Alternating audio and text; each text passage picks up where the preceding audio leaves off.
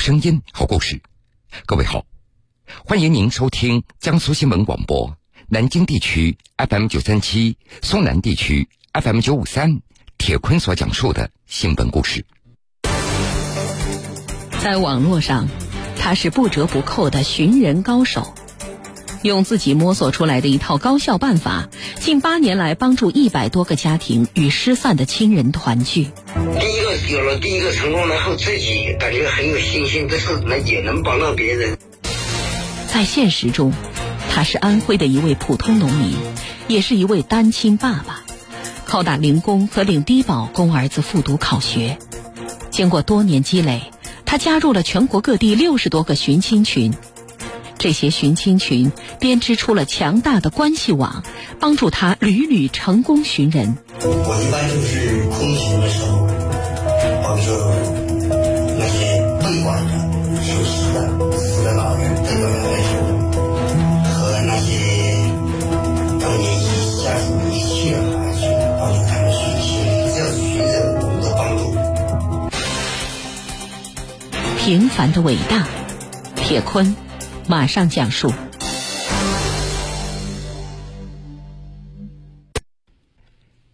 这每天忙完工作，晚上回到家里，四十九岁的安徽安庆市潜山县人张正英会在电脑前休息一会儿，浏览宝贝回家网站上的各种寻人信息。半年来，他的大脑就像一台高速运转的机器，匹配着来自全国各地的寻人信息。从两岁的婴儿到八十岁的老人，一百多个家庭就是因为他的帮助寻找到亲人。被拐的儿童、走失的老人，还有当年被家属遗弃的孩子，反正你只要是寻人，张正英就会帮助他们来寻亲。我一般就是空闲的时候，帮助那些被拐的、受失的、死的老人得到哀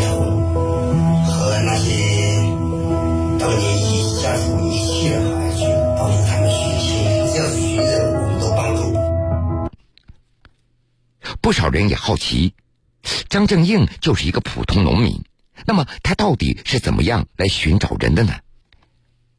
对于张正英来说，他需要在网络上将寻人信息进行不断的比对和分析。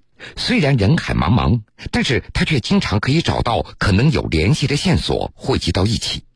随着能够串联起来的线索越来越多，一个家庭重聚的希望也就越来越大了。经过这些年无数次的尝试，张正英他竟然摸索出一套他自己的寻人的方式。按照他的说法，时间长了，对寻人也就多了一点经验。你就拿找孩子来说，一般发布的寻人信息都会有孩子的基本情况介绍，包括身高、体重和大概的模样。这些孩子当中，五岁以上的都会有一些模糊的记忆，可以记得家乡是吃米还是吃面，有什么特别的东西，自己身上有什么胎记或者疤痕之类的特点，然后就可以根据这些线索进行联系，或者在网上搜索，看有没有家里寻找孩子的，然后把这些信息比对出来。这时间长了呢，就对寻人呢经验多一点吧。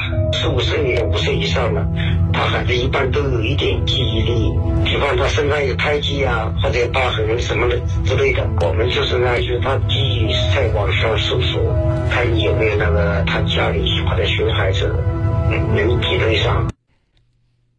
常年的志愿工作让张正英和各地的救助站都有了联系。他会要求对方拍摄一个简单的视频，时间长度在一两分钟左右，让寻亲的人在视频当中来出镜或者说几句话。有了这些视频信息，也就更加方便来寻找了。比如可以先识别他们的口音，听出来是安徽的，那么就发到安徽的志愿群里，再让网友帮他辨认具体是安徽哪里的口音。通过这样的方式，一点点缩小范围，往下筛选。再有针对性的进行搜索。我就是要就是在拍视频，拍一到两分钟，这个就是人家在哪里，就是一般就听不懂的话，就我后就是把那个视频就转发到我们那个宝贝回家亲子网那个 QQ 群，让全国志愿者就先听一下是哪一个省份的。比方是我们安徽的，安徽是安徽口音，安徽口音我再给发到安徽群，安徽群再有志愿者听了，比方是安徽哪里口音，就那样慢慢的筛往下筛选。现在，张正英的手里有着六十多个网友群。这些群涵盖全国各个省份，这是他多年来所积累下来的寻人资源。在他看来，相比大海捞针的寻找，这种方法更加有序和高效。不过，寻人始终还是有难度的。从找到蛛丝马迹，再去比对确认，最终成功率连百分之一都没有。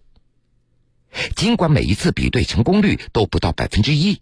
但是因为坚持不懈，张正英每年都可以帮助十多个家庭找到亲人。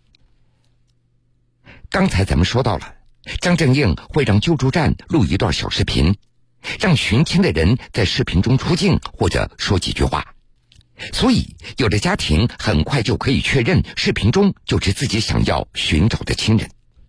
不过，现在的相貌和走失时区别比较大了。这个时候就需要做亲子鉴定。那是在二零一七年年底，江苏徐州张围村的陈辉，他就在张正英的帮助下，通过亲子鉴定找到了失散十六年之久的儿子陈武一。父子俩在自己家小院门口是相拥而泣。也难怪这么激动，孩子走失的时候还不到十二岁，在随后的十多年里。陈辉骑着自行车，车前挂着一块写有孩子信息的一个牌子，走遍了很多地方来寻找孩子，但是没有任何结果。当时张静英得到山东德州救助站的一条信息，说一位年轻人被找到的时候衣着凌乱、口齿不清，只能说出自己的名字。张正英随即把这个叫做陈武一的年轻人的相关视频发到全国案例群和宝贝回家网。引起了很多志愿者的讨论。当时，江苏徐州的志愿者夏雪提供一条线索，说这个孩子的口音非常像江苏徐州的，同时还表示自己可以到当地核实一下。张正应在“宝贝回家网”的线索收集区找到了一个二零一四年的一个帖子，内容和这个年轻人非常相似，由此他就认为，这个陈武一很可能就是陈辉的儿子。徐州的志愿者很快联系了当地的公安部门，到陈辉的家里进行走访。当天，张正英和志愿者去的时候，陈辉正准备骑着自行车出门，继续的来寻找儿子。陈辉看过孩子的照片以后，他认为非常像，但是还是不敢确认，因为孩子走失已经有十几年了。于是，徐州的志愿者在当地给陈辉抽血。山东德州救助站也给陈武一抽血，两地做了 DNA 比对，结果证实陈武一正是陈辉苦苦寻找多年的儿子。张正英开始帮助别人寻人，那是源自于他作为一个单亲爸爸的感同身受。原来，张正英在儿子两三岁的时候同妻子离婚，之后一直是他自己一个人带着孩子。儿子三年级的时候，有一次考试没有考好，怕被责骂，干脆跑出家门，自己躲了起来。张正英到学校找了一圈，没有找到儿子，一直到天黑，找遍当地所有的水塘，也不见儿子的踪影。这个时候，他也慌了。还好，到晚上七点多，孩子自己回来了。就是这样的一次事件，让张正英非常有感触。所以在闲暇的时候，他开始接触寻亲志愿者的工作。如今，张正英的儿子已经二十多岁了，还在复读，准备高考。对于父亲的志愿者的工作，儿子一直非常支持。比如，有时候张正英在上网的方面遇到什么问题，儿子还会帮着他解决。经过交流，记者得知，张正英的生活也不容易。二零零四年开始，他在老家养猪。二零一三年亏了钱之后，就再也没有从事养殖了，而是靠打零工在生活。自从母亲去世以后，张正英就一直一个人带着孩子，家庭条件非常的困难，现在还领着低保。其实，张正英帮着别人来寻亲，那都是业余的。白天他会非常辛苦的工作赚钱。刚开始的时候，有网站找到他，让他帮着发布一些信息，说要给一定报酬。但是张正英却一口回绝了对方。用他的话说：“我发布的这些信息是不花一分钱的，我为什么还要你的钱呢？”有时候帮助了别人，对方说要给他一定的费用表示感谢，但是张正英告诉对方，这个钱不能收，因为自己是一名志愿者。在网络上，他是不折不扣的寻人高手。用自己摸索出来的一套高效办法，近八年来帮助一百多个家庭与失散的亲人团聚。有了第一个成功，然后自己感觉很有信心的事，那也能帮到别人。在现实中，他是安徽的一位普通农民，也是一位单亲爸爸，靠打零工和领低保供儿子复读考学。经过多年积累，他加入了全国各地六十多个寻亲群。这些寻亲群编织出了强大的关系网，帮助他屡屡成功寻人。我一般就是空闲的时候，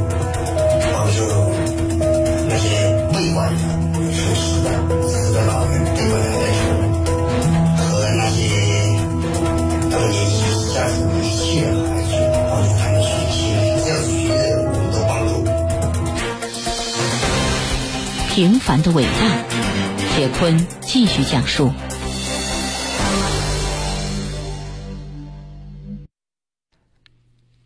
从二零一一年开始，张正英在微博平台上注册了账号，通过不断的转发别人的寻亲信息来提供帮助。因此，他逐渐认识了一些爱心人士，也有了自己的圈子，粉丝也涨到了一万多人。打那以后，开始有人不断的联系他，让他发布一些消息。很快，张正英也就建立了自己的寻人微信群。他还记得第一次找到一个被拐卖的孩子，自己真的非常开心，开始感觉对这件事情也有了信心。第一个有了第一个成功，然后自己感觉很有信心这事，能也能帮到别人。二零一二年，张正英加入了“宝贝回家”寻亲志愿者组织，从这开始，他就正式义务帮着别人来寻亲了。现在每天都有电话打给他，叫他帮助来寻亲。张正英也开设了抖音账号，在上面发一些寻人的短视频。抖音的内容一般都是寻亲的人，通过视频说几句话，方便辨认。而不少网友也会在视频下面留言，帮助辨认口音或者提供更多信息。几年下来，掌握着寻人技能的张正英有些停不下来了。找他的人非常多，张正英他也确实有能力帮助别人。想想大家对自己的期望，他就想努力的去帮助他们。不过找人这也不是一件容易的事儿，有时快一点有时慢一点好多年找不到的也会有。不过张正英都会坚持。好多人都说张正英现在是一名网红了。